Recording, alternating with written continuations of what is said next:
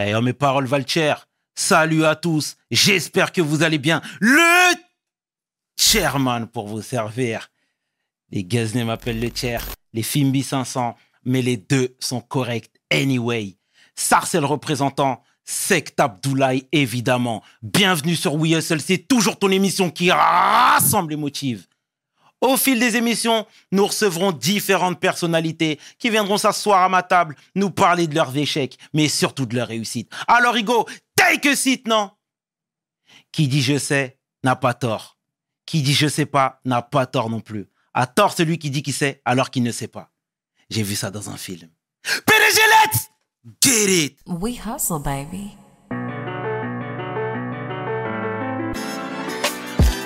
Le chairman.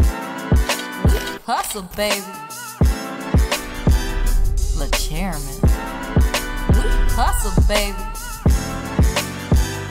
Le chairman. de retour sur Hustle et aujourd'hui je suis vraiment fier de recevoir une légende, mon homeboy, rappeur, entrepreneur, producteur, homme de cœur, homme de terrain. L'homme que l'on nomme Fouini Baby et qui est la Fouine. Take a seat. Fouine, comment il va le frangin? Ça va très bien et toi? Tout va bien? Ouais, tout, tout nickel. Merci d'avoir accepté l'invitation mon frangin. Grand plaisir. comme je le disais dans l'intro, tu es quelqu'un qui nous a beaucoup inspiré, tu es quelqu'un qui nous a donné beaucoup de force.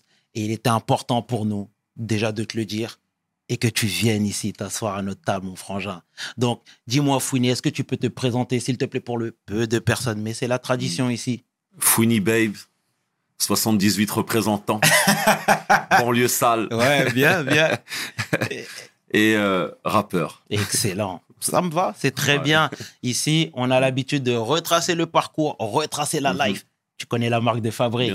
Alors, il ressemblait à quoi le jeune Laouni à Trappes dans les années 80 Trap, les années 80, bon.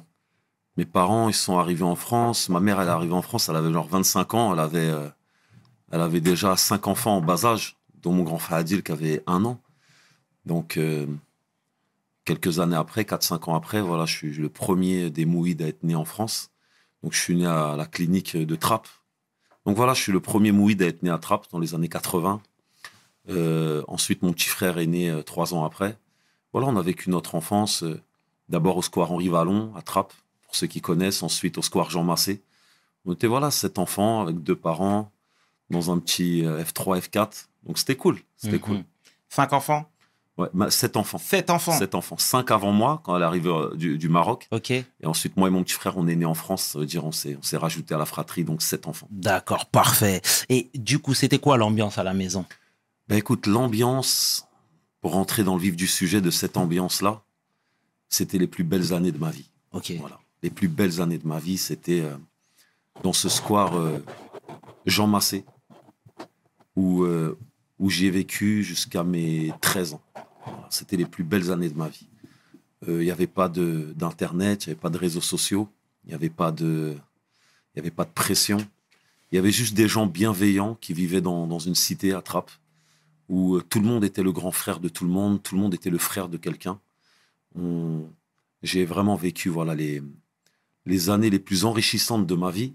Et même quand aujourd'hui je repense au, au bonheur en lui-même, il me ramène toujours à cette période de, du square Jean Massé, où on n'avait rien, on, on, on vivait de rien, mais ce rien, il était, Mhm. il était immense. Mais tu sais, moi, j'ai posé la question à Omar, Mhm. que je salue et que tu connais très salue, bien. bien sûr. Et je lui ai demandé si à l'époque, à son époque, c'était très sec- sectorisé. Tu sais, nous, à Sarcelles, encore une fois, il y avait une grosse communauté afro-caribéenne, etc. Mhm.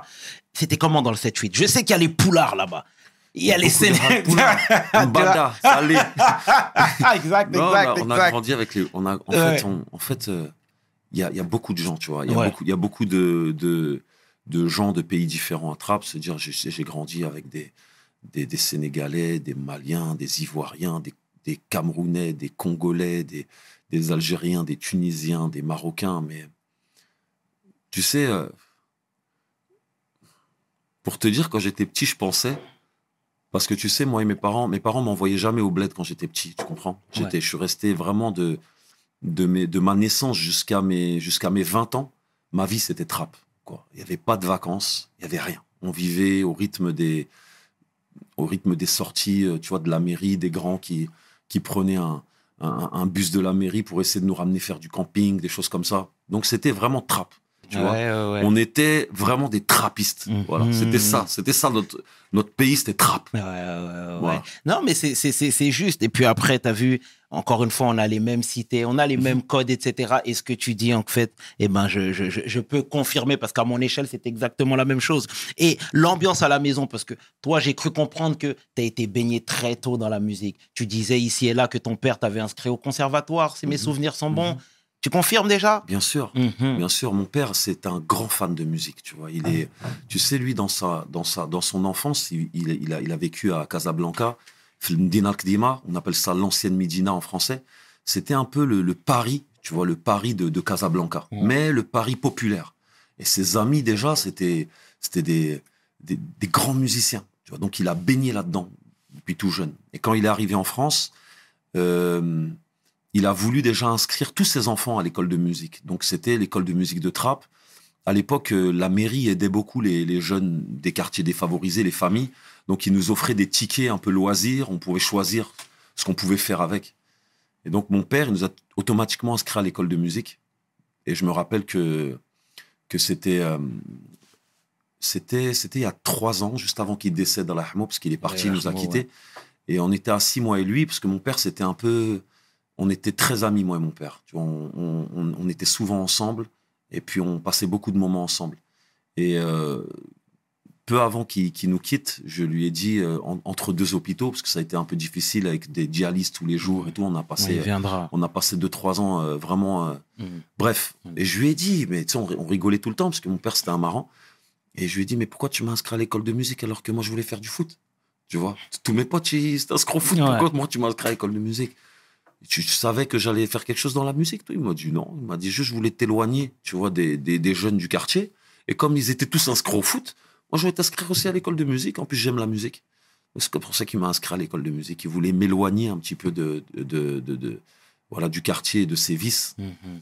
mais euh, ça n'a pas marché. C'est ton CV. C'est ton CV qui est comme ça. Ouais. C'est ton CV, mon frangin. Et voilà, tu disais que tu étais complice avec ton père, etc. Mais moi, je veux savoir, toi, tu as grandi dans le matriarcat? Parce que dans tes morceaux, tu disais que il était parti à un moment de du foyer Ouais, et que tu lui en avais voulu même. bien sûr. C'était ça, c'était vers l'âge de 15 ans. Qu'il est parti? Ouais, vers l'âge de 15 ans, euh, ma mère et mon père, eh ben ça allait plus et tout. Et mon père, il, il est parti. En fait, c'est ma mère qui l'a chassé, je crois même. Donc, euh, je me rappelle que ma mère était très en colère contre mon père, très très en colère. Donc, euh, on n'avait pas le droit de le voir. On n'avait pas le droit. Elle nous disait, si quelqu'un le voit, je le tue, tu vois. Enfin, je le tue. Je, Mhm. Je vais être en colère contre lui. Et donc moi, j'allais en, vraiment en cachette pour le voir. Il était où à ce moment-là? Il était au foyer Sonacotra à Trappes. Il avait une petite chambre dans le foyer Sonacotra. Je me rappelle, ça me brisait le cœur à chaque fois que j'allais le voir et tout.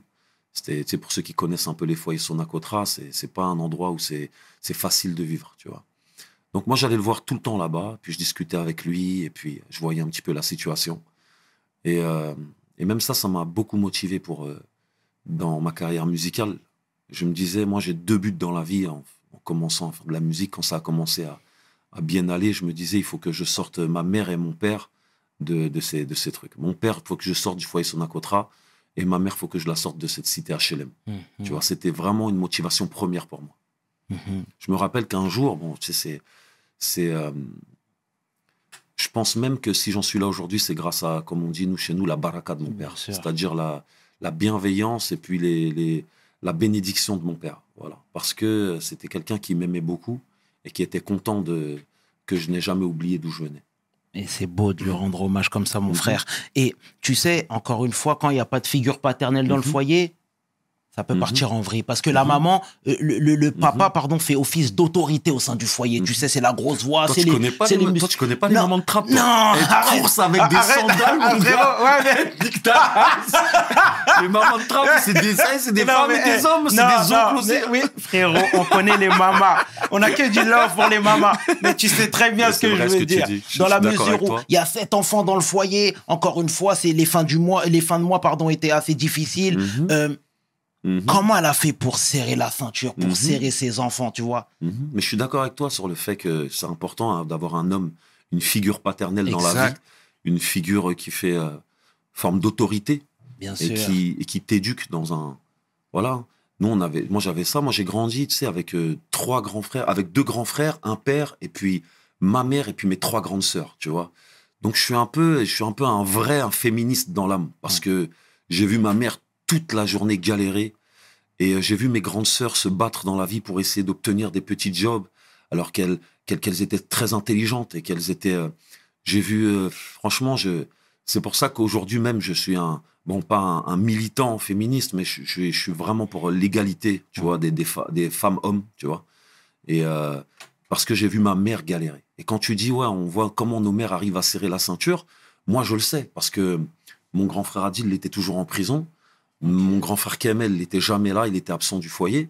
Ça veut dire, euh, ma mère, déjà dès tout petit, elle, c'était, euh, elle m'envoyait, tu vois, on vivait grâce au crédit que nous accordait euh, Mohamed l'épicier, tu vois. Euh, une belle personne, tu vois. Donc tous les jours, elle m'envoyait à l'acheter un bout de pain, un bout de lait. Il fallait que je l'in- l'inscrive au, au- au carnet, tu vois, de- du crédit. Et à la fin du mois, on allait le rembourser, tu vois, ce qu'on devait. Mhm. Et mais tu sais, en fait, les quand on entend ça, on pense que c'est rien. Mais en vrai, les gens qui vivent comme ça savent à quel point c'est humiliant d'aller faire ça. Tu vois, Exact, quand tu exact. arrives au magasin, quand tu, quand tu remplis ton sac, et au moment de payer, tu le regardes, tu dis, ouais, j'aimerais le mettre en crédit, tu vois. Elle m'a envoyé ça, et ça, ça m'a, ça m'a, ça m'a, ça m'a, ça m'a forgé. Parce que tout petit, elle comptait sur moi.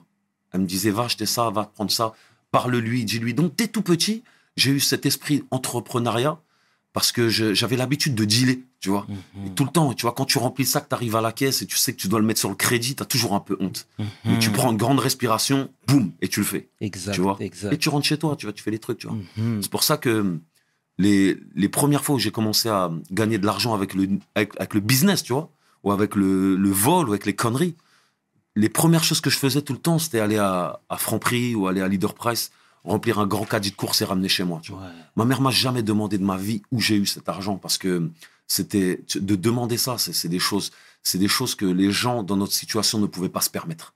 Elle savait Ma mère, elle est- Malheureusement. ma mère, elle était au parloir plein de fois pour voir Ouais. mon frère Gilles.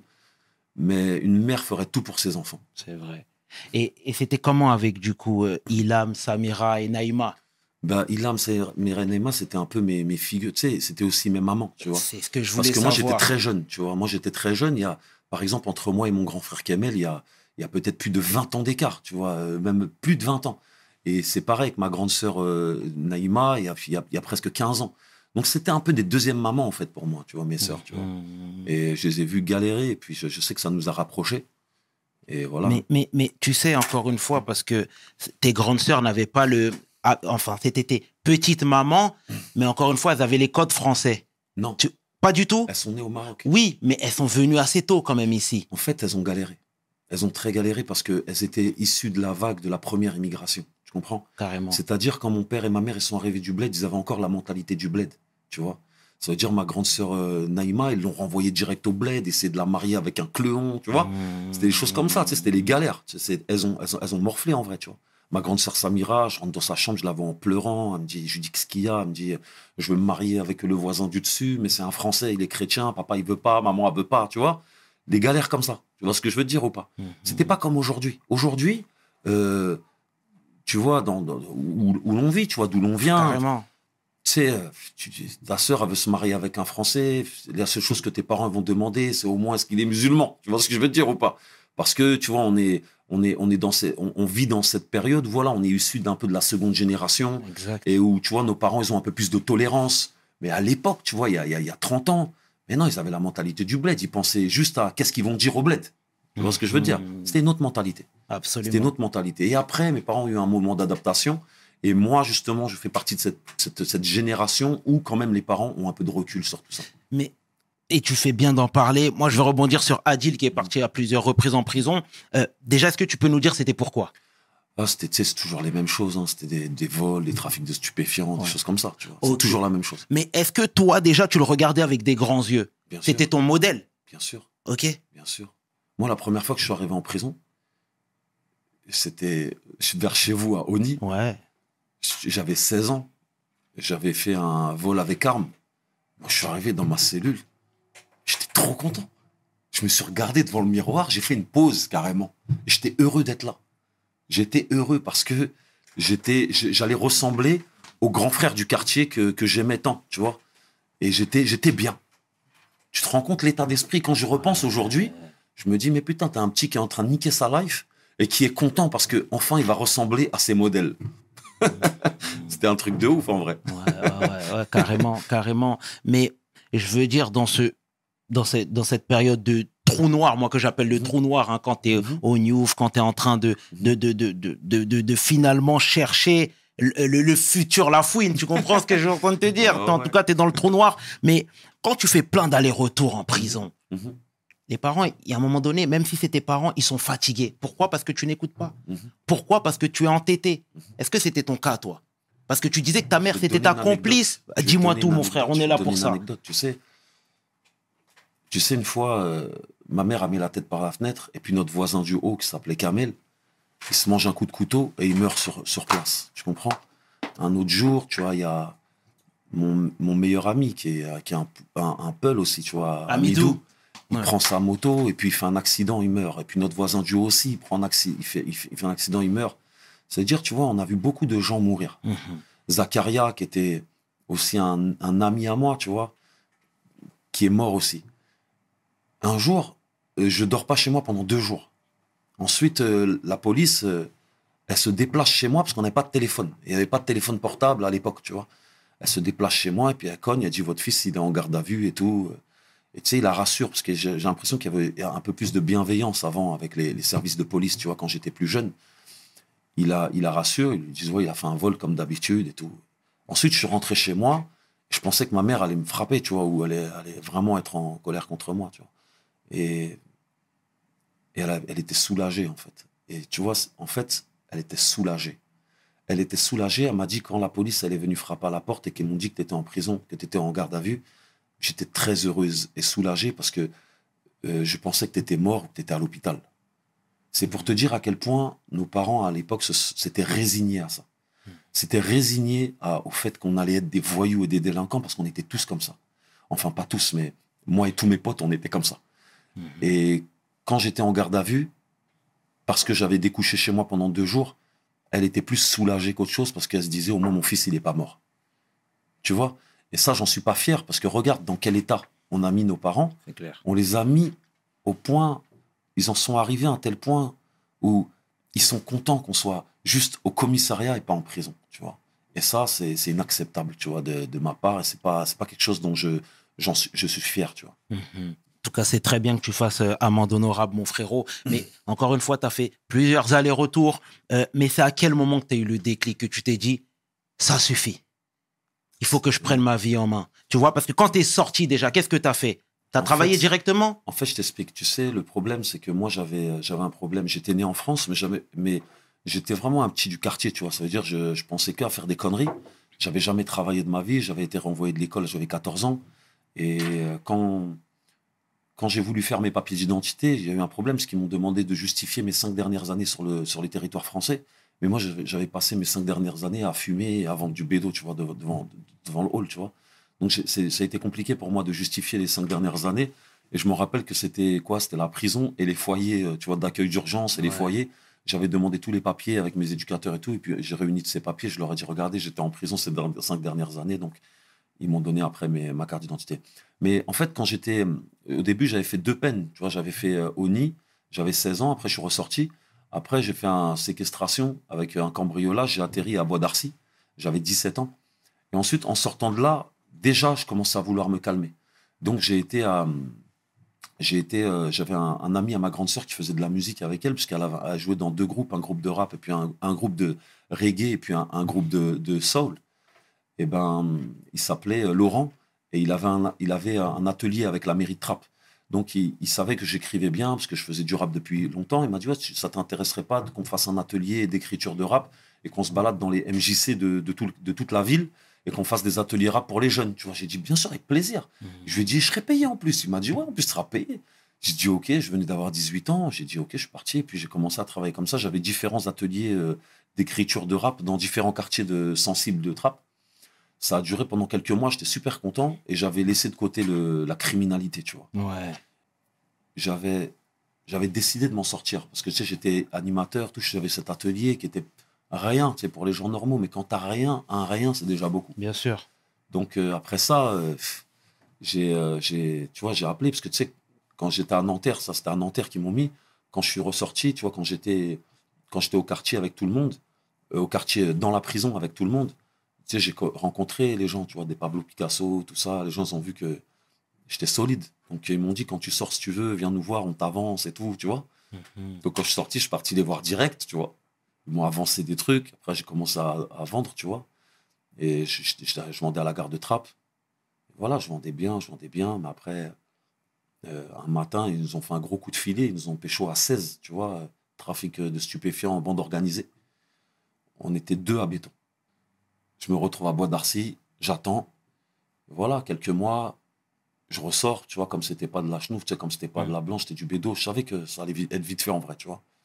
Après, je ressors. Après, c'est quand je suis sorti de là, pour ma dernière fois à Bois d'Arcy. D'ailleurs, quand j'étais à Oni, j'étais avec plein de mecs de Sarcelles. Ouais. oh. C'était tous les anciens, tu vois. Il y avait un petit qui s'appelait Boulette, Ouais. un petit qui s'appelait Salim, il y avait, tu vois, Junior, il y avait plein de mecs. Il y avait les mecs d'Épinay euh, sur scène, tu Mhm. vois, euh, rue de Marseille, cité d'Orgemont. En plus, moi, j'étais fan du secteur A, tu vois. Tu sais, mais mon, mon album de référence, c'était l'album de Passy, tu vois. Mhm.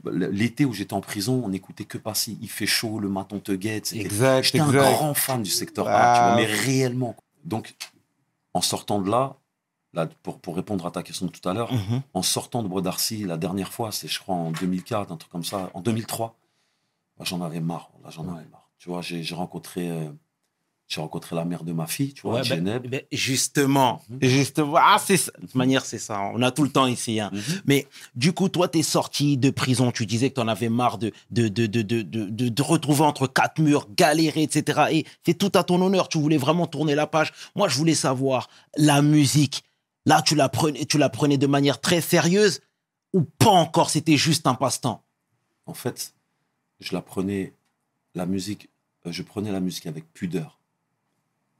Avec pudeur, pourquoi? Mhm.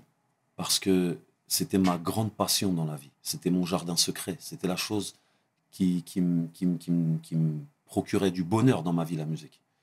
Et euh, j'osais jamais dire que j'en fais. J'avais l'impression qu'à chaque fois que j'en parlais, euh, je laissais un peu plus passer ma chance. C'est bizarre. Mais pour moi, il n'y avait qu'une seule façon de l'annoncer.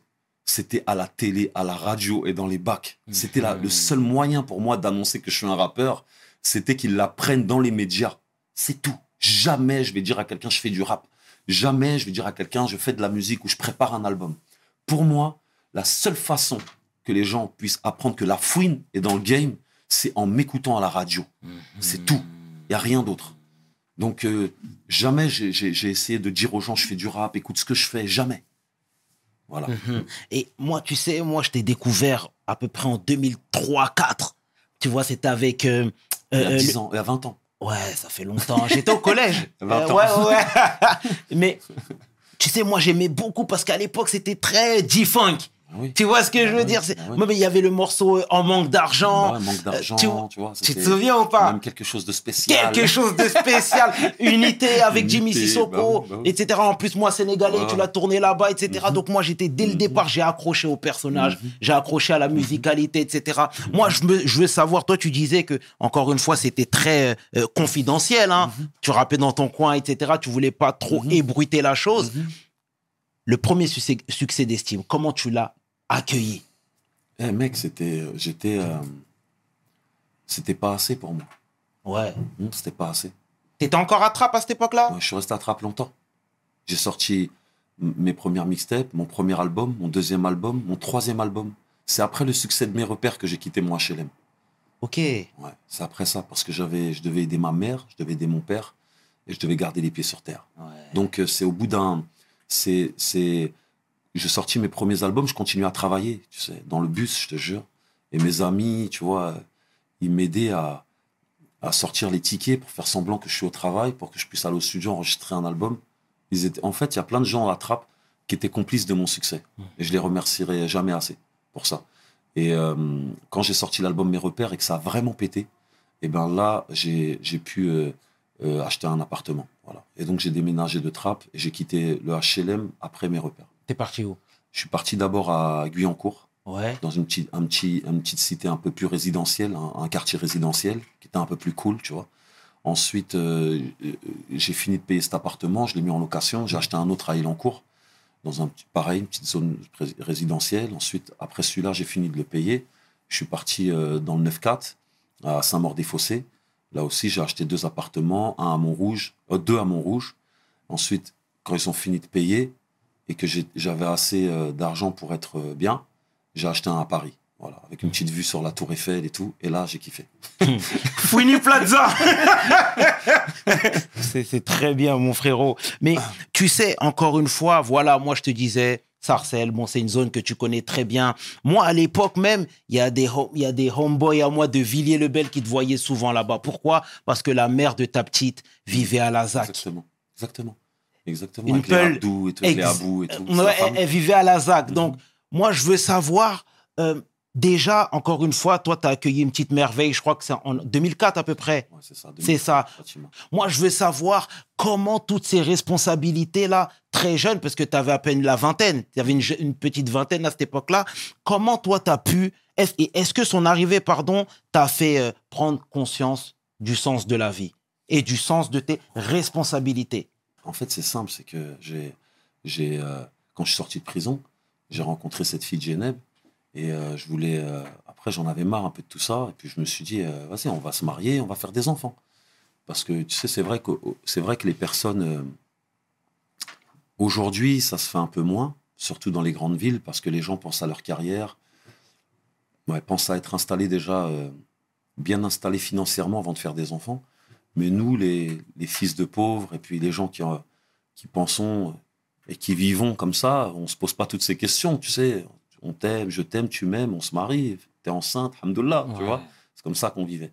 Donc, euh, déjà, pour pouvoir me, me marier avec elle, ça a été un, un parcours du combattant parce que j'avais même pas de papier. Tu sais, je sortais de prison, j'avais pas, j'avais pas de compte en banque, j'avais pas de carte de sécurité sociale, j'avais pas de carte d'identité, j'avais pas de passeport, j'avais rien. Fallait que je commence tout à zéro. Et tu sais, c'est compliqué. En fait, j'ai vécu la vie d'un sans-papier, tu vois. Parce que quand j'allais pour chercher du travail, on me disait, ouais, mais il te faut un compte en banque. Quand j'allais pour chercher un compte en banque, il me disait, il te faut une carte d'identité. Quand j'allais pour faire ma carte d'identité, il me disait, il te faut un travail, tu vois. Donc, c'était un, c'était un grand parcours du combattant pour essayer de faire ses papiers d'identité. Et quand je rentrais le soir, avant de rentrer, je passais à la mosquée et je priais. Et à chaque fois, je demandais les mêmes choses. Parce que tu sais, les jeunes d'aujourd'hui, on dirait, sont un peu pudiques avec Dieu, mais moi, j'ai un autre rapport avec lui. Pour moi, il n'y a que Dieu qui donne. Donc, à qui demander si c'est pas à Dieu? Donc, je lui demandais tout ce dont j'avais besoin, tu vois. C'est pas hypocrite, mais pour moi, il n'y a qu'une seule personne qui donne. Donc, je disais, aide-moi avec ça, aide-moi avec ça, aide-moi avec ça, aide-moi avec ça, aide-moi avec ça. Et Dieu, il a été bon avec moi. Et au fur et à mesure des mois, à chaque fois, j'avais moins de choses à demander. Un jour, je me suis retrouvé à la mosquée à genoux. Je te jure que j'avais plus rien à demander. C'est fou, tu vois, en quelques années. Je demandais quoi? J'avais une liste de une vingtaine de doléances, tu vois. Oh, un jour, alhamdoulilah, je te jure, Dieu est grand. Je me suis assis et je me suis rendu compte que j'avais plus rien à demander. J'avais une situation financière, des papiers d'identité, une femme, une fille en bonne santé. Tu vois, j'avais plus rien à demander. Allah. Et je te jure, Dieu est grand. Et, euh, mais c'est beaucoup de travail. C'est très bien, mon frère, et c'est très bien que tu parles comme ça à cœur ouvert. Mais moi, je voulais savoir encore une fois, parce que j'ai l'impression qu'à cette époque-là, tu étais déjà très câblé, très cadré. Tu vois ce que je veux dire? Dans le sens où le rap, tu le prenais au sérieux, tu avais ta petite vie de famille à côté, etc., avec ta fille. Bon, moi, c'est magnifique. Et là, la musique, elle commence à commencer à prendre. Tu avais de la renommée, on te connaissait ici et là, etc. Moi, je veux savoir comment ça se passait, parce que tu sais, moi, dès le départ, tu as toujours eu, et ça, c'est quelque chose qui te caractérise pas mal, ce, ce, ce côté fédérateur. Mhm. Tu vois ce que je veux dire? En fait, j'ai l'impression que dès le début, tu n'étais même pas encore installé, que tu tirais tes homeboys avec toi. Mhm. Tu sais, les, les gens qui mangent seuls, ils s'étouffent seuls. Il faut Mhm. toujours, toujours donner de la force. Euh, même, tu sais, quand tu, quand tu réussis à faire quelque chose, moi je suis content parce qu'on euh, on a tiré beaucoup de gens de cette misère. Mhm. Tu vois On a tiré beaucoup de gens de cette misère. Et euh, nous, on est vraiment des gens du bitume. Tu comprends? Vraiment des gens du bitume. Ça veut dire, nous, notre vie, ça a été trap, trap, trap, trap. Tu vois, les MJC, les, les, les descentes, les... Donc, on a, on, on a vécu des choses fortes avec des gens forts, donc on était obligé de les, tu vois, quelque part de les amener avec nous. Mais tu sais, je vais rebondir sur un épisode qui moi-même avait- m'avait interpellé, mais ça rejoint ce que je suis en train de te dire en parlant de cet élan de générosité Mhm. et de solidarité. Tu sais, euh, on est à peu près en 2006-7, Mhm. envoyé spécial Mhm. était venu te voir. Et il y avait une sadaka d'organiser pour. Amidou. Déjà, est-ce que tu peux nous dire qui était ce frère? Parce que moi, tu sais, je me rappelle de cette Mhm. scène où, euh, où, où la mère de, de, de, de ce défunt frère Mhm. invitait les gens à venir manger, Mhm. à distribuer des denrées alimentaires, etc. Dis-moi tout, s'il te plaît, frérot. Ben écoute, euh, ce qui se passe, c'est que moi, je me rappelle très bien de la première fois où j'ai signé chez Sony. Je me rappelle très, très bien, je te jure. Euh,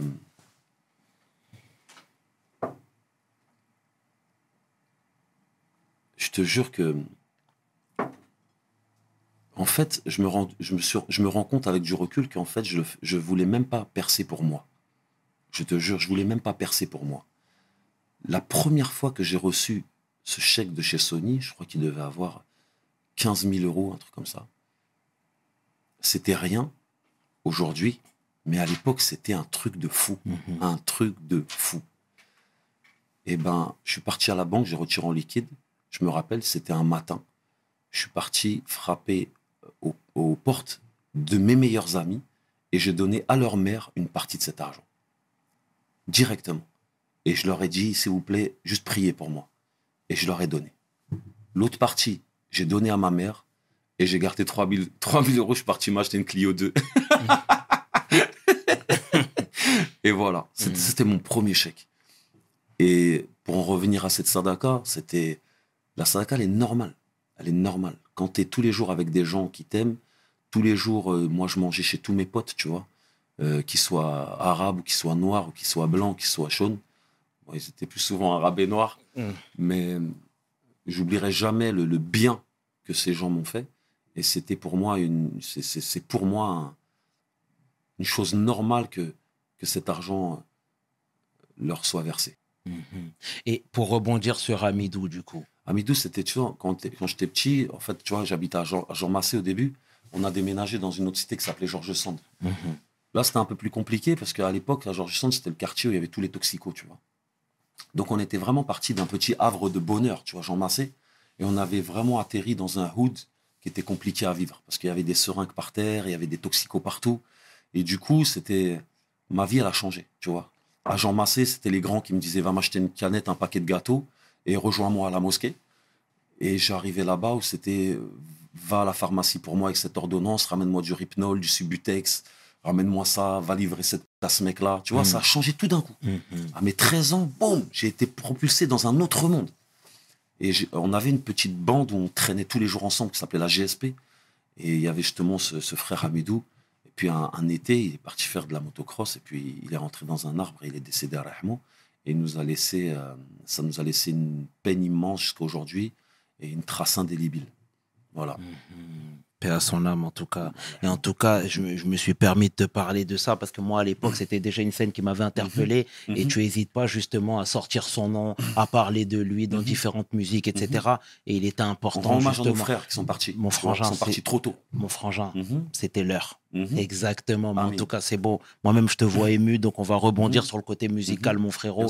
Tu sais, encore une fois, voilà, il y avait les, les- les- cette période où pour moi, c'était ta carte de visite. Encore une fois, je t'ai parlé de tous les morceaux, euh, unité, etc.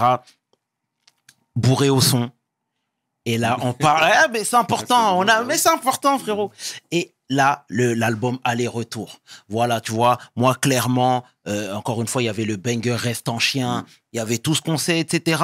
Moi, je veux savoir déjà pas mal de choses parce que, tu sais, dans ce morceau même, tu sais, toi, tu as sorti euh, une pique sur, euh, sur Sniper à l'époque Tunisiano Aketo. Ici, on parle de tout, mon frérot. J'étais tombé sur une interview de, de, de, de Tunisiano Mm. qui disait que, en vérité, quand tu lui avais envoyé cette pique-là, lui, ça lui avait pas fait mal à titre perso, mais c'était plutôt sa sœur, parce que sa sœur écoutait le morceau, Bien les sûr. gens écoutaient le morceau, etc. Est-ce que toi, avec le recul, c'est pas des choses que tu regrettes, frère? Ouais, si, bien sûr. Bien sûr. Bien sûr. Je le regrette. Si c'était à refaire, je pense pas que je le referais. Mhm. D'autant plus que c'est un hit et que tout le monde chante. Tu vois ce que je veux dire sur- Surtout qu'aujourd'hui, tu sais, j'ai du recul sur ça. Et c'est important de le J'ai du dire. recul sur ça. Et puis en plus, euh, déjà, Sni- déjà Sniper, c'est un groupe. euh, J'étais fan de Sniper. Mhm. C'est du lourd. Tu vois Que ce soit gravé dans la roche et tout. Panama All Star et tout. C'est déjà, c'est des chansons qui m'ont bercé. tu Mhm. vois. Mais des fois, quand tu, des fois, tu dis une phrase et puis tu, tu as pas conscience de l'impact peut-être, tu vois, de cette phrase sur les autres. Exactement. Mhm. Exactement. Mais c'est très bien de le reconnaître, euh, Mhm. même si c'est quelques années après, mon frérot. Et ici, on est là C'est la pour. famille maintenant de toute façon. C'est bien. Mhm. Et c'est bien, c'est beau. Mais tu vois, encore une fois, voilà, là, l'ascension, on est à peu près en 2007. Le nom de La Fouine est sur toutes les, toutes les bouches, toutes les langues. La Fouine commence à être une star, là. Moi, je veux savoir euh, comment il se sent finalement, parce que tu sais, tout à l'heure, je te parlais de l'époque où tu tirais tes gars vers le haut, mais là, tu commences à être installé. Forcément, il y a des gens qui veulent s'asseoir à ta table aussi. Mhm. Il y a des gens qui veulent des garanties. Moi, c'est ce nouveau statut-là qui m'intéresse, frérot. En fait, moi, j'ai jamais vécu ça. Parce que tu vois, je vais te dire une chose. Moi, quand j'ai percé, quand j'ai fait de la musique, j'ai commencé avec mes deux managers, Momo et Romaric. Tu comprends? Donc, nous, on était à la vie, à la mort ensemble. Tu comprends? Quand j'ai commencé à percer, beaucoup de gens dans l'industrie et dans les maisons de disques et tout ont essayé de nous séparer. Parce que La Fouine est une star, parce que La Fouine a besoin d'un manager digne de ce nom, parce que. Mais c'est pas possible, tu comprends? C'est pas possible. Pourquoi c'est pas possible? Parce que ce qu'il faut se dire, c'est que mes deux managers, Momo et Romaric, aujourd'hui, on travaille plus ensemble. Mais à l'époque, euh, je me rappelle, tu vois, il y a 20 ans de ça, eh ben, ils ont mis leur couille sur la table pour moi, tu vois. À des moments où personne croyait en la fouine, tu vois, je sortais de prison, personne. Eux, ils, ils travaillaient la nuit, ils faisaient des jobs de nuit pour mettre de l'argent de côté, pour aller essayer de payer des studios, m'offrir des petits featuring avec euh, Commando Toxique, avec Kazé, avec, tu sais, ils se battaient pour moi et ils croyaient, tu vois, au projet. Et le jour où j'ai percé, c'était hors de question que je me sépare de mon équipe. Et nous, on était soudés, tu vois. Donc, tu vois, j'ai pas vécu réellement, euh, euh, tu vois, j'ai pas vécu réellement le, les parasites vraiment proches de moi, parce que en vrai de vrai, mes managers ils m'ont protégé de ces gens-là. Mhm. Et puis de toute façon, nous, c'était c'était très différent d'aujourd'hui, tu vois. J'ai l'impression qu'aujourd'hui, le rap, il est un peu plus euh, comme ça, maqué par des équipes, des choses comme ça. Mais nous, de notre enfance, c'était la rue. On n'était pas dans, dans Star System, on n'était pas dans, dans les soirées mondaines, on, était, on est des mecs de la rue. On restait dans la rue. Nos sécus, c'était pas des gens qu'on payait, c'était nos amis, nos frères avec qui on avait grandi. Mhm. Tu vois, c'était ça notre sécu. Tu vois. Très bien. Et dans toute cette période, c'est à ce moment-là que tu as perdu ta maman? Ouais, ma maman, je l'ai perdu tôt, je l'ai perdu vers 2006 comme ça, tu vois. Ouais. C'était, c'était, euh, c'était, c'était un drame. Et elle est partie de quoi? Elle est partie, elle avait des problèmes de cœur. Tu vois, elle avait dû à la tension, du, tu sais, sais, ma mère n'a jamais été heureuse, hein, tu vois. Elle a, vécu pour ses sept enfants. Elle les a, elle les a élevés. Elle a fait des allers-retours entre prison, euh, commissariat, euh, tribunal, foyer. On lui a amené la vie dure, tu vois. C'était, c'était, on lui a amené la vie dure. et, et, et, et du coup, c'est important. Mais, mais comment on se relève? Parce que tu sais, c'est une période où, où, où, où, tu vois, moi-même, j'ai perdu mon père, mais j'étais beaucoup plus aguerri que toi à l'époque, je pense, en tout cas, mais déjà en, temps- en, en- en termes d'âge. hein. Mais comment on se relève On se dit, on doit le faire pour toute la famille au sais- sens large? Tu sais, je vais te dire une chose. Avant de répondre à cette question, je vais rebondir sur une chose qui a, qui a un rapport avec ça. Euh, moi, quand je suis arrivé à, à Paris, dans le monde de la musique, c'est-à-dire euh, rencontrer les gens de la musique, du show business, commencer à comprendre ce que c'était que le rap, j'étais étonné parce que, en fait, on n'a pas la même façon de penser quand on est un vrai mec de la cité et quand on est un rappeur de Paris ou un rappeur. Les autres rappeurs ou les autres gens de la musique avaient des valeurs musicales. C'est-à-dire pour eux, il fallait pas faire telle ou telle chose parce que ils se respectaient, ils avaient, tu vois, un code éthique musical.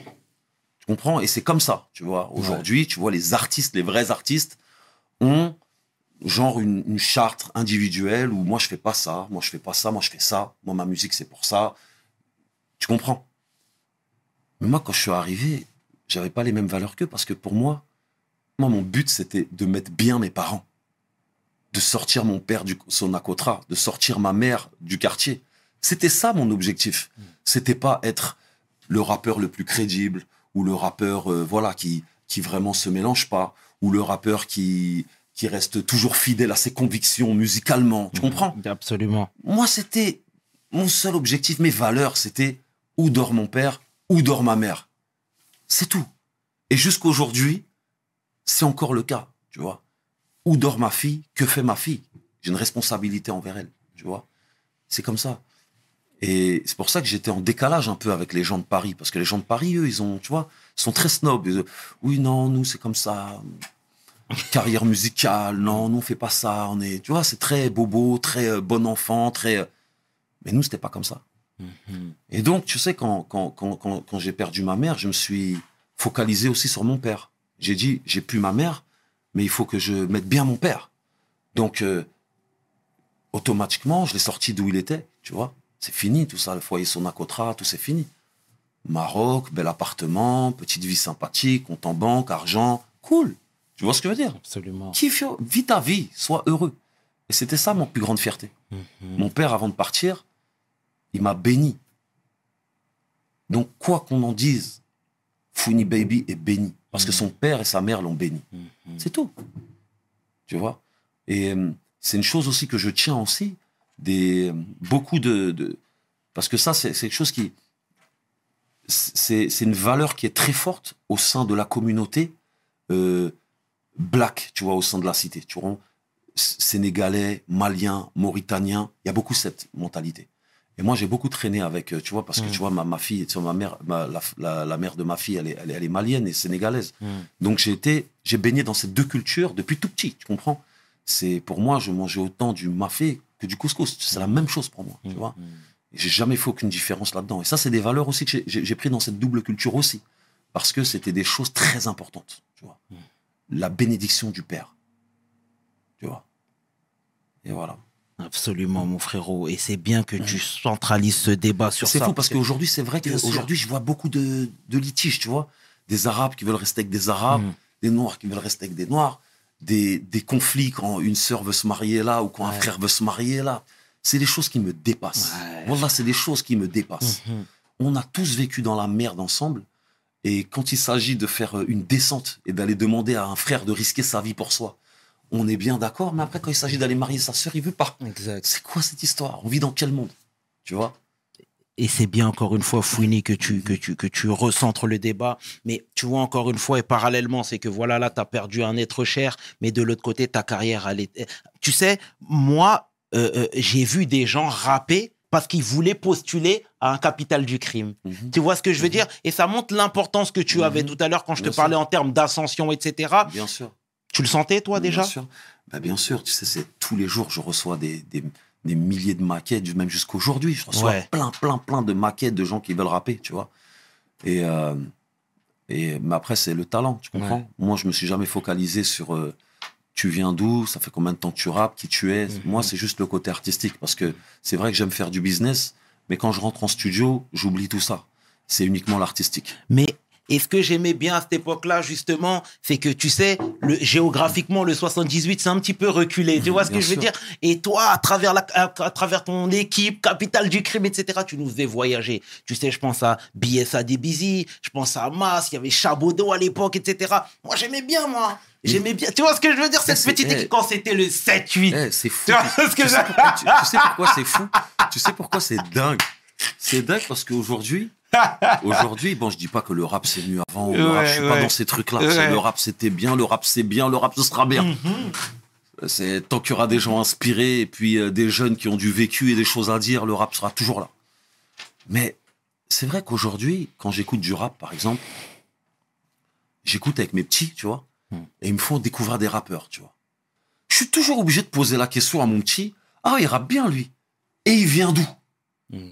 Obligé, parce qu'ils sont plus dans- affiliés, tu vois, ils sont Mm. plus affiliés à un secteur. de mon temps, t'avais pas besoin de demander la fouine vient d'où? Mhm. T'avais pas de, besoin de demander le secteur A, il vient d'où? tu vois ce que je veux dire ou pas? Bien sûr. À chaque texte, c'était crié. C'était sarcelle. Les baskets blanches changeaient de teint. Je me rappelle encore de leur éclat du matin. Aïe, aïe, aïe. Quand t'écoutais les rappeurs, tu savais d'où ils venaient. Quand t'écoutais la Mafia Quinfree, il y avait 9-4 à chaque seconde. Quand t'écoutais la Fouine, il y avait 7-8 à chaque seconde. Aujourd'hui, les petits, je me demande d'où ils viennent. Je te jure, je sais pas d'où ils viennent. C'est grave ça. Mais, mais en tout cas, pour revenir sur ce que je te disais, c'était beau parce que tu nous as fait Bah découvrir oui, ces c'est gens. 7-8, mon gars. Mais c'est beau. C'est comme ça. C'est C'est- 7-8. C'est tout. Et ils deviennent quoi, les frères? Écoute, Toujours en pas- contact? Écoute, j'ai pas contact avec beaucoup de monde. Chabodo, je parle tout le temps. Téléphone. euh, tu vois, il y a qui Il y a, franchement, j'ai Mhm. pas trop de contact. C'est plus avec mes frérots, tu vois. Dixon, Glenn, Ouais. tout ça, tu vois. Mhm, Mais les rappeurs, de loin. mhm. De loin. Mais tant que c'est Non, mais c'est la good. famille. hein. Ah non, non, c'est la famille. C'est la famille, mais le truc, c'est que, tu vois, les gens, c'est pas parce qu'on s'aime pas, mais c'est parce que les gens ont fait des familles, tu vois, on fondé des familles, on fait des enfants, on fait des trucs, tu vois. Exact. Tu peux pas rester en contact avec tout le monde, tu comprends. Mais euh, du respect, de loin. All good, mon frérot. Dis-moi, et, et, et, et cette fois-ci, je voudrais rebondir sur justement, euh, tu sais, cette époque-là où malheureusement, je suis obligé d'en parler, Mhm. mais tu vois euh, euh, la relation avec Booba qui s'est un peu effritée avec le temps. Tu sais, moi, je suis, moi, quand je dézoome un petit peu, Mhm. je vois que deux Africains, Mhm. deux banlieusards Mhm. qui se, qui, qui, qui, qui, qui se sont tirés dessus un petit peu. Moi, je peux. Ça me désole un petit peu, tu vois ce que je veux dire par sûr. rapport à tout ce que je viens de Bien te sûr. citer et tout. Tu connais, mais tu sais, nous, on avait reçu Kamel l'Ancien, que j'embrasse hein, au passage, Mhm. qui me disait qu'avec. un gros big up à Kamel. Exact, exact. Qui me disait qu'avec Rof, il y a un moment donné, ils avaient eu des griefs. Mais par amour pour ce qu'ils avaient traversé ensemble et leur amitié Mhm. d'antan, ils pouvaient pas l'exposer sur la place publique. Bien tu sûr, vois ce que je veux dire? Jay Prince, il a dit la même chose de Scarface. Tu sais, Mhm. Rappelote, je pense Bien que tu connais et tout. Est-ce que toi, quand tu as des griefs avec quelqu'un, ça peut pas se régler hors caméra? Parce que quand tu le fais devant caméra, devant la caméra, pardon, il y a le shaitan qui est en train de parler Bien dans ton oreille. Il y a les amis qui sont pas tout le temps bienveillants Mhm. aussi, qui sont en train d'alimenter, etc. Et en vérité, moi, je peux pas saluer ça, frère. bien sûr. Tu vois ce que je veux Bien dire? sûr, bien sûr. Moi, ce que je regrette dans cette histoire, c'est qu'aujourd'hui, 20 ans après, en vrai de vrai, on est des, des OG de la street. On est des précurseurs de la street. Tu vois? Moi, ce que j'aimerais aujourd'hui, en vrai, c'est que tous les OG comme ça, on essaie de faire des choses pour la jeunesse. Tu vois Essayer d'organiser des festivals, tu vois Essayer de récolter de l'argent pour nos frères au quartier, pour les jeunes qui débutent, pour les jeunes qui ont... C'est ce qu'on devrait rapporter à la, à la street au lieu d'être en train de se tirer dessus, en train de, en train de, de s'insulter. Mais c'est avec l'expérience que tu, que tu découvres ça. Tu vois, avec du recul que tu découvres ça. Tu vois. Mhm. Aujourd'hui, on a plein de, de combats à mener. Il y a plein de combats à mener parce qu'il y a trop d'injustice dans ce pays aujourd'hui. Mhm. Réellement. Moi, je vis aux États-Unis depuis des années. Quand je vois la situation aujourd'hui de la France, avec euh, cette extrême droite qui arrête pas de se décomplexer, j'ai de la peine, tu vois, pour nos frères et sœurs, tu vois. Mhm. Quand je vois le combat de Adama, tu vois, Traoré, Mhm. de, de sa sœur et tout, je me dis qu'en vrai, nous, rappeurs, on devrait faire dix fois plus pour ce, pour ce combat. Tu vois On devrait pas les laisser aller là-bas que des mecs de la street qui est 100 personnes. On a des voix, nous aussi, on est des gens. Nous aussi, on doit donner notre soutien et notre appui à ça. Mhm. Mais on a tellement passé du temps à se tirer dessus qu'on n'est même plus euh, capable de s'unir pour faire quelque chose de bien.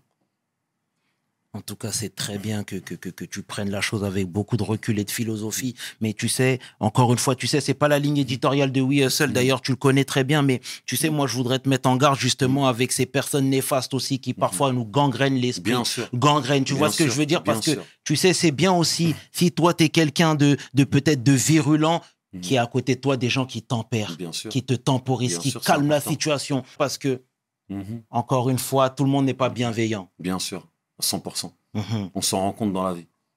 Eh ben ça c'est très bien. Et, et, et justement, comment toi ta fille a, a, a, a, a suivi toute cette période un peu délicate pour toi? Pourquoi? Parce que tu sais, c'était une jeune ado Mhm. et dans la cour de récréation, les gens ne sont pas tout le temps bienveillants. Dans les réseaux sociaux Mhm. également, tu vois ce que je veux dire? sûr. Comment toi tu as pu la préserver de toute cette euh, toute cette situation qui était un petit peu délicate elle, pour était toi? encore, elle était encore un peu jeune, tu vois. Là, elle a 19 ans, elle était encore un peu jeune, tu vois. Elle n'a pas des réseaux sociaux, elle n'était pas tu sais, dans les cours de, de primaire et tout.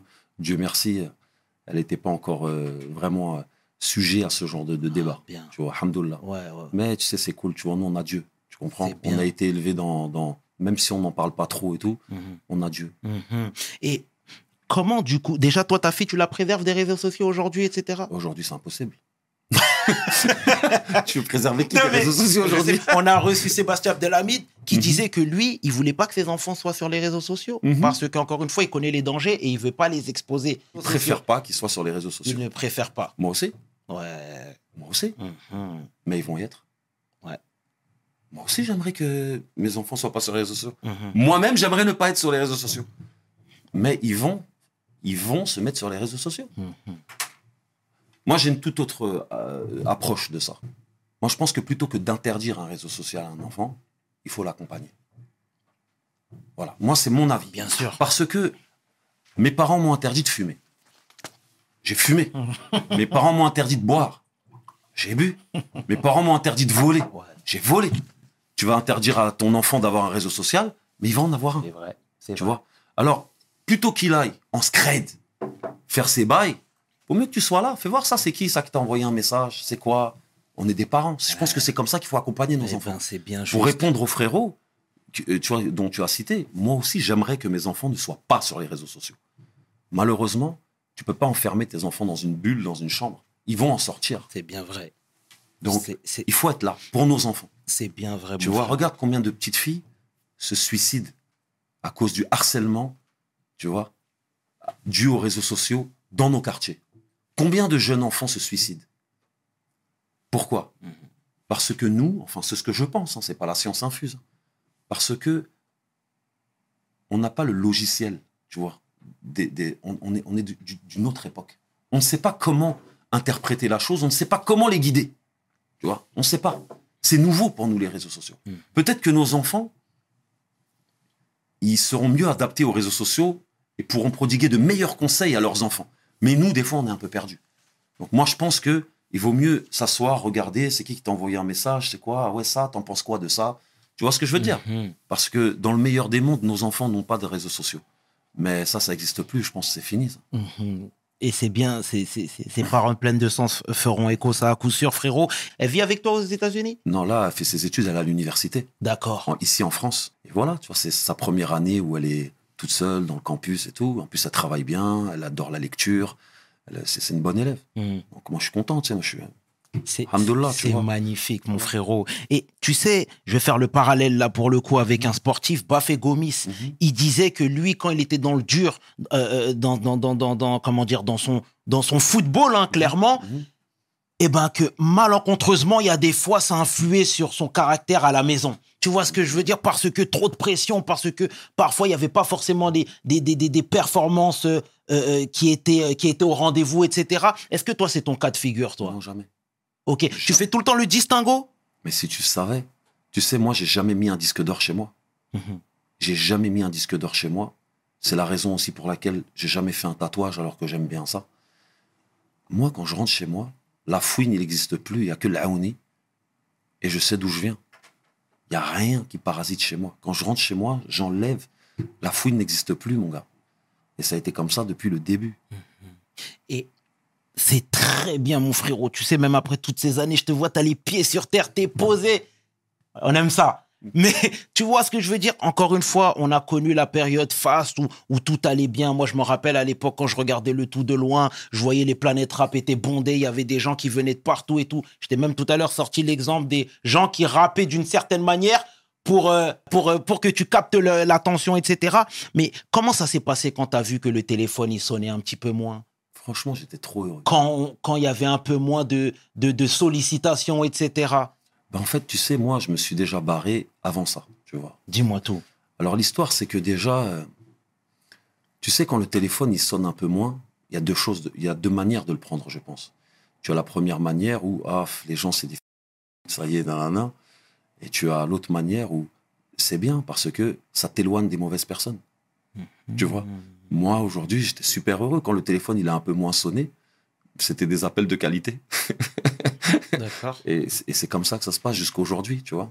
C'est euh, c'est que, que, que tu vives une période fast ou une période slow, que tu sois dans le dur ou que tu sois dans le meilleur, tu as toujours des amis fidèles qui sont là et qui restent jusqu'à la fin. Et cette amitié-là, tu la fais pas dans le succès, tu l'as fait au début de ta vie, tu vois. Moi, j'ai des mêmes amis qui sont avec moi depuis la maternelle. Tu vois? La fouine ou pas la fouine, ils sont là. La fouine ou pas la fouine, il y a quelque chose, je les appelle à 3 heures du matin, on est là. Et des fois, euh, avec un peu moins de succès, eh ben, euh, tu, as, tu te rends compte de tes amis de qualité.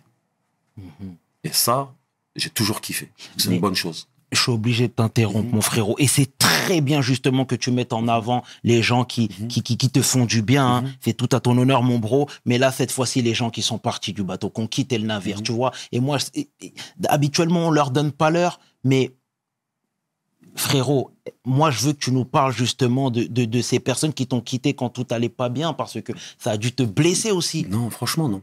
Honnêtement, non. Tu sais, je vais te dire une chose. Dis-moi tout, frérot. Moi, j'ai toujours fait ma carrière en mettant mes intérêts, d'accord Et je savais les intérêts des autres. T'étais déjà conscient de ça? Bah, bien sûr que oui. Tu sais, quand tu fais manger des gens, tu sais, quand tu aimes quelqu'un et quand tu donnes quelque chose à quelqu'un, c'est pas pour attendre quelque chose en retour. Mhm.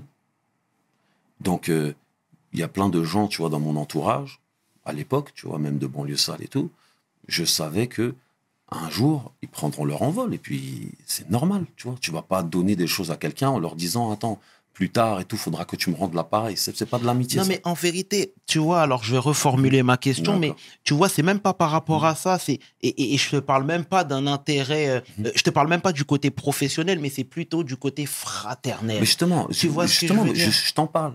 Moi, les personnes à qui j'ai donné de l'amour fraternel sont toujours là aujourd'hui. C'est tout, tu comprends? Et il y avait plein de gens, moi je savais que c'était des gens qui étaient là pour faire de la musique. C'est pas, tu vois, faire de la musique, c'est faire de la musique. T'es pas forcément, c'est pas parce qu'il y a de l'amitié et puis euh, de la sollicitation musicale que forcément c'est des gens avec qui tu vas vieillir. Moi, je suis là, je suis la fouine, vous me voyez, je fais manger lui, je fais manger lui, je fais manger lui.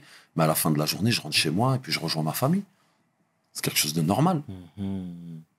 Très bien, très bien. Tu es très terre à terre, frérot. Et, et, et, et- tu vois, dans tout ça, tu sais, je vais. Moi, il y a, il y a, il y a- t'avais fait une action qui m'avait aussi interpellé. Tu sais, il y a, il y a quelques années, il y a une dame qui avait été expulsée de son logement. Toi, tu étais intervenu, tu étais un peu sorti du bois en disant comment je peux l'aider, la dame? Mhm. Comment, tu vois? Et en fait, c'est toujours cette, si tu veux, cette petite ligne-là qui t'accompagne depuis Mhm. toujours, j'ai l'impression. Tout à l'heure, je te parlais d'Amidou avec Bien les sûr. sadakas que tu faisais. Là, des années après, tu rebondis sur. Euh, mec, je- tu, je- tu eh, vois ce que je veux sais, dire Je vais t'expliquer un truc. Dis-moi tout, mon frère. Mon- euh, tu sais, mon, nous, on a été expulsés, tu vois. Mm. Moi, ma mère et mon petit frère, on a été expulsés. Donc, je sais que c'est c'est très difficile de se faire expulser parce que les gens ne, re- ne mesurent pas à quel point c'est humiliant pour une famille de se faire expulser. Tu comprends? C'est humiliant, tu vois.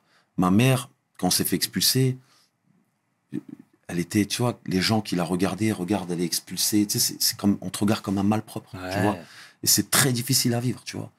Et c'est la raison pour laquelle, déjà, dès tout jeune, j'ai tout investi ce que je gagnais dans la pierre. Parce que je me suis dit, moi, je veux plus jamais dormir dehors. Tu comprends? Même si j'ai pas dormi dehors, parce que directement, on a été, on a été euh, bien redirigé. Mais, et c'est pour ça que, tu sais, des fois, je, je- euh, les gens, tu sais, me voient un peu comme la fouine et tout. Mais en moi, c'est toujours ce petit La- Laouni qui n'a jamais oublié d'où il venait. C'est tout. Et puis, je sais que si je peux aider une femme qui vient de se faire expulser avec ses enfants, Dieu me le rendra. C'est tout. Eh Mhm. non, c'est très bien, mon frérot. Et du coup, toi, t'es parti au State. Mhm. T'es parti dans un premier temps à Miami. Je sais que t'es parti aussi, après t'as vécu à Casablanca. Et quand tu t'es installé à Casablanca, tu disais que là-bas, c'était le futur. Que pour rien au monde, tu retournerais aux États-Unis, etc. Euh, déjà, avant de parler de, de, de, de, Las Vegas, moi, je voudrais que tu nous parles de l'hospitalité marocaine. Moi-même, j'ai déjà été à plusieurs reprises au Maroc. C'est quelque chose que je peux confirmer, tu vois ce que je veux dire. Mais toi, pourquoi avoir justement décidé de repartir aux États-Unis? En fait, c'est simple. Tu sais, je suis parti vivre au Maroc. Et pendant deux ans, c'était vraiment le rêve, quoi. C'était vraiment cool, quoi. J'étais proche de ma famille, j'étais proche de mon père qui a vécu au Maroc, donc je pouvais aller manger avec lui tous les jours. Euh, il y avait des studios d'enregistrement, donc je pouvais faire de la musique. Il y avait euh, ma famille, les gens que j'ai, pour qui j'ai été absent pendant trop, trop longtemps. Et euh, c'est quand mon père il est tombé malade. Et ben, tu sais, il avait une maladie rénale, donc il fallait qu'il fasse des, des dialyses, tu vois. Donc c'était trois dialyses par semaine. Et après, tu vois, du coup, le, le, ce que j'aimais au Maroc, c'est transformé en cauchemar. Parce que, tu sais, j'étais là, j'étais tout seul avec mon père, il fallait que je gère trois dialyses par semaine pendant des mois et des mois et des mois. Et c'était devenu mon quotidien, tu vois. C'était, très difficile, tu vois. Et euh, donc, euh, j'étais super heureux parce que, tu vois, j'avais l'impression que le bon Dieu m'avait béni parce que, tu sais, en Afrique, c'est pas comme en France, tu vois. En France, on a, on a, Dieu merci, des couvertures sociales, des choses comme ça. Là-bas, au Maroc, c'était chaque dialyse, il fallait payer, tu vois. C'était des grosses sommes d'argent toutes les semaines. Et j'étais content d'avoir cet argent pour pouvoir faire ça pour mon père. J'étais très heureux. Et donc, on a, on a continué, on a continué, on a continué. Et au bout de quelques mois, il est décédé. Et euh, j'ai voulu partir du Maroc à cause de ça. Quand je passais, tout me rappelait euh, ces moments-là, tu vois. Donc, j'ai décidé de reprendre mes valises et puis de partir aux États-Unis. D'abord, je suis allé à Los Angeles. Ensuite, je suis parti à Vegas euh, par euh, inadvertance parce que j'ai jamais joué de ma vie à un jeu d'argent. Je sais même pas comment on joue au casino. Tu vois, j'ai jamais parié d'argent de ma vie, tu vois. J'ai j'ai travaillé bien trop dur dans ma vie pour jouer mon argent, tu vois. Et euh, c'était juste parce que j'ai un compositeur à moi qui s'appelle DJ Flowfly, qui est quelqu'un de, vraiment euh, professionnel, qui m'a dit Viens, tu vas voir, on va travailler ensemble. Bon, on a travaillé ensemble quelques mois, le Covid est arrivé, donc je suis resté un peu là-bas. Et voilà, donc là, ça fait quelques années que je suis là-bas. Mais je compte pas réellement euh, m'installer là-bas pour tout le temps, tu comprends? Là, je suis là encore quelques temps et après, je vais bouger. J'adore voyager et puis j'ai de la chance de pouvoir voyager. J'ai la chance de pouvoir voyager. T'es retourné au Maroc depuis? J'en reviens, là, j'étais à trois jours au Maroc. D'accord. Ouais, j'étais trois, trois jours au Maroc. Mais c'est, je commence à, ouais, je commence à un peu rekiffer, même si c'était un peu difficile parce que depuis, mon- euh, depuis la mort de mon père, il était, et euh, je là, j'ai dû vider son appartement et tout là parce que, donc c'était un peu difficile. Mais euh, voilà quoi, je, j'exclus pas le fait de repartir vivre au Maroc un jour parce que c'est un pays que que j'aime beaucoup, mais pas pour le moment. C'est Mm. encore trop frais et, Ouais. et- et- et c'est tout à Ouais. fait normal, mon frère.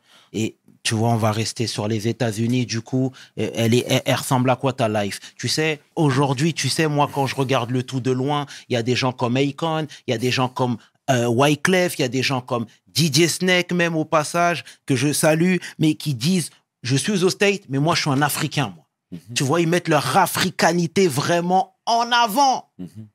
C'est ton cas, toi? Bien les. États, les États-Unis, c'est juste une étape. Bah, depuis que je suis aux États-Unis, en fait, euh, je dis toujours que je suis marocain. Tu vois. Quand on me pose la question, je leur dis que je suis marocain. Alors que toute ma vie, quand j'étais dans des autres pays, on me disait tu viens d'où? Je disais je suis français, tu vois, je suis de Mhm. France. Mais là, tout d'un coup, je leur dis que je suis marocain. Et euh, pour être clair, c'est peu importe l'endroit où, où je vis, c'est là que j'habite. Tu vois, c'est là que j'habite. Je m'appelle Laouni Mouhid, je suis un Doukali, j'ai grandi à Trappes. Et peu importe l'endroit dans le monde où j'irai vivre, je sais qui je suis. C'est tout. Très bien. Et, et, et- c'est comment la vie au State, tu sais, pour les minorités, etc. C'est, c'est, comment dire, on rencontre les mêmes problèmes, à savoir les discriminations, etc. Ou parce que tu sais, là-bas, quand les gens parlent, ils disent tout le temps que là-bas, euh, la couleur, elle est verte, c'est le dollar. Et t'as beau être noir, blanc, chinois, etc. Tant que t'as le papier, eh ben, ça t'ouvre toutes les portes. Tu confirmes ce que j'ai entendu ou pas du tout? Non, non, non, non, pas du tout. C'est dur des fois pour les blacks américains. Mhm. Il y a beaucoup de racisme.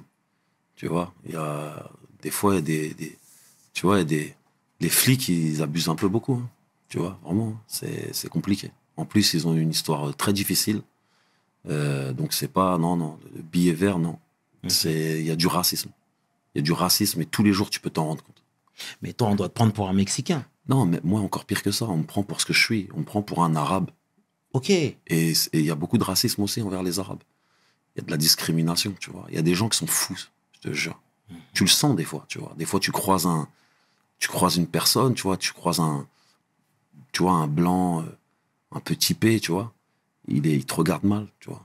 Ou même une femme, il te regarde mal, tu vois. Je te jure, il y a beaucoup de racisme. Mhm. Et les blacks là-bas, ils le vivent au quotidien, vraiment.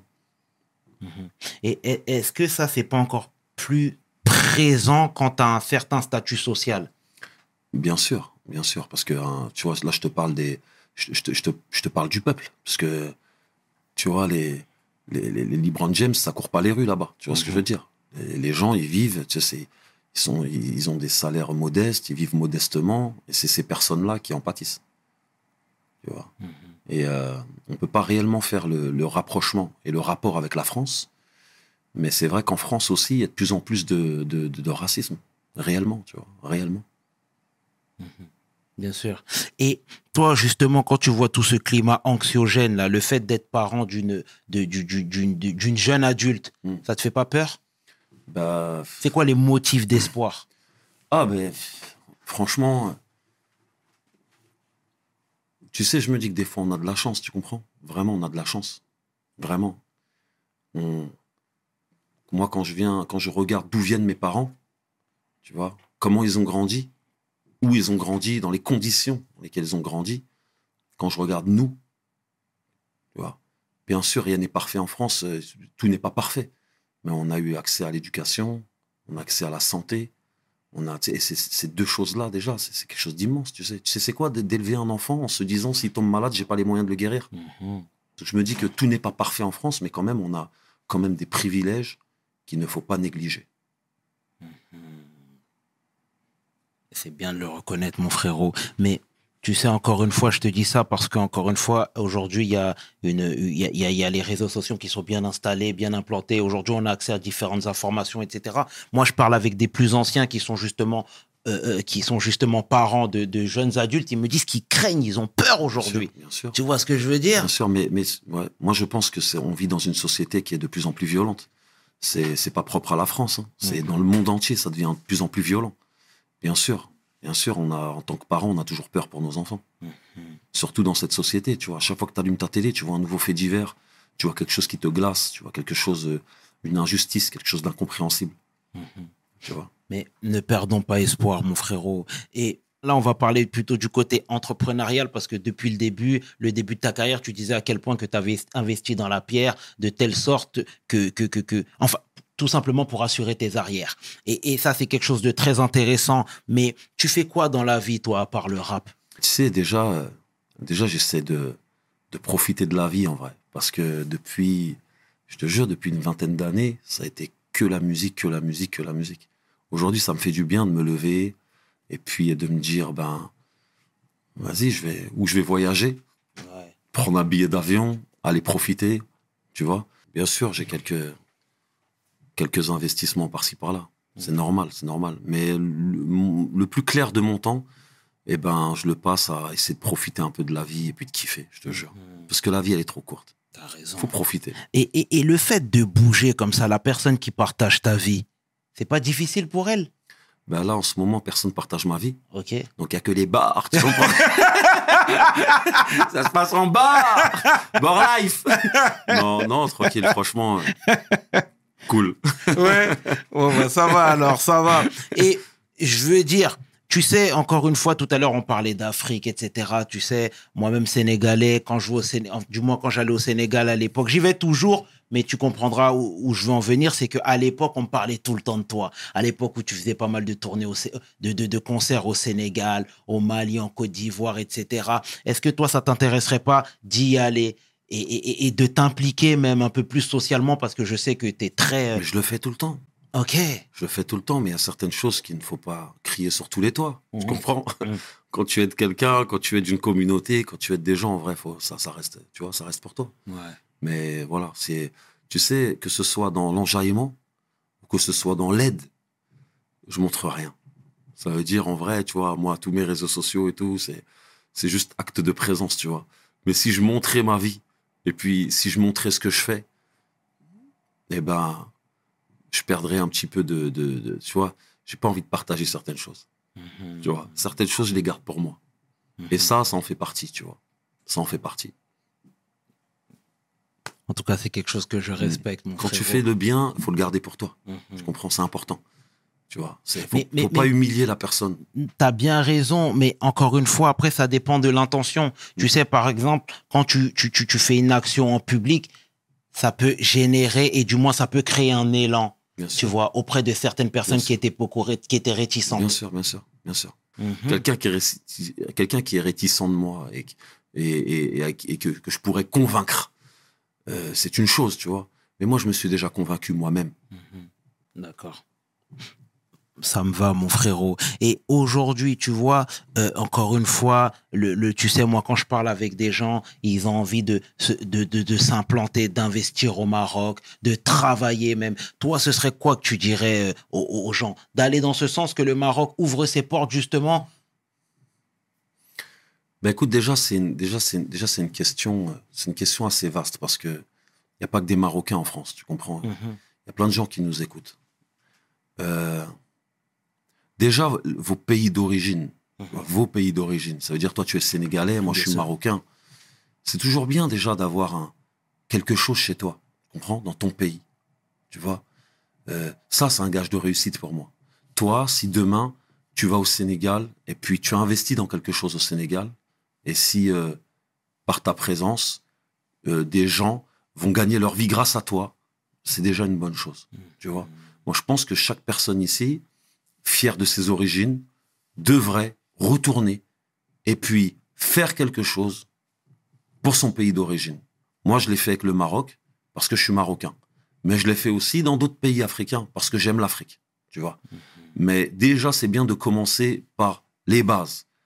Si toi, tu es sénégalais, tu es fier d'être sénégalais, tu aimes le Sénégal, tu te sens français aussi, mais tu te sens aussi sénégalais. Absolument. C'est bien d'avoir un petit pied à terre là-bas, un petit business là-bas, quelque chose. Et ça se fait de plus en plus. Les jeunes, ils prennent conscience de ça, tu vois. Nous, on est venu, une génération de fils d'immigrés, on est venu en France, et puis on a eu nos lots de bienfaits et de galères. Mais c'est bien après d'aller redistribuer dans nos pays d'origine pour faire profiter un peu, pour faire kiffer les gens, tu comprends? Si on reste là et puis qu'on s'éloigne, qu'on met cette distance entre nous, ça n'apportera, ça n'apportera rien de bon. Mhm. C'est bien vrai ce que tu dis, tu sais. Euh, Et, et d'ailleurs, je partage totalement ton avis, mais pourquoi je me suis permis de te poser cette question, c'est parce que tu sais, il y a certains pays qui ne sont pas justement ouverts à ce genre de, de- ce genre de choses, tout simplement, tu vois. Là où c'est difficile d'entreprendre, etc. Parce que parfois, il y a des business qui sont récupérés par l'État, Oui. etc. Tu sais, c'est très complexe. Et moi, je voulais savoir si le Maroc, justement, était ouvert à ce Bah, genre de... Bah, moi, j'ai beaucoup investi. D'action. Au, j'ai beaucoup investi au Maroc ces derniers temps et je peux te dire que c'est vraiment, pour moi, mais je suis pas objectif, mais pour moi, c'est un des plus beaux pays du monde. Que ce soit sur le plan des affaires ou que ce soit sur le plan de la vie en général, c'est un pays magnifique. Tu vois, j'ai- le Maroc, c'est vraiment, c'est, c'est, tu sais, toutes les avancées qu'il y a eu ces derniers temps, c'est un truc de fou. C'est un truc de fou, le Maroc. Je te jure. En tout cas, Fouini, clairement, merci d'être Merci à toi. venu. Clairement, merci d'avoir pris le temps de discuter, de parler avec le cœur. Clairement, comme je le disais dans l'introduction, t'es été une belle personne, tu nous as inspiré, tu nous as donné de la force, frérot. Et, et ça, c'est important que je le dise, Mhm. mon frère, et je te le plaisir. dis. Ah, Et il, il devient quoi, Canardo? Canardo, il est là toujours. Toujours dans la musique? Ouais, il fait, de la, il fait du son. Et puis voilà, tu vois, il a un studio d'enregistrement. Il enregistre beaucoup des gens. Et puis, il fait de la musique aussi. Ah, bon, bah, c'est très bien, on le salue au Un passage. gros big up à en Canardo. tout cas, merci à toi, Ouais. mon frère, c'est cool. Bah, plaisir pour moi. C'était le tiers et qui est 500. Tu peux inverser, les deux sont corrects avec mon homeboy. Fouini Baby. Baby. Pour WSL. Mes paroles valent tiers. Peace. We hustle, baby.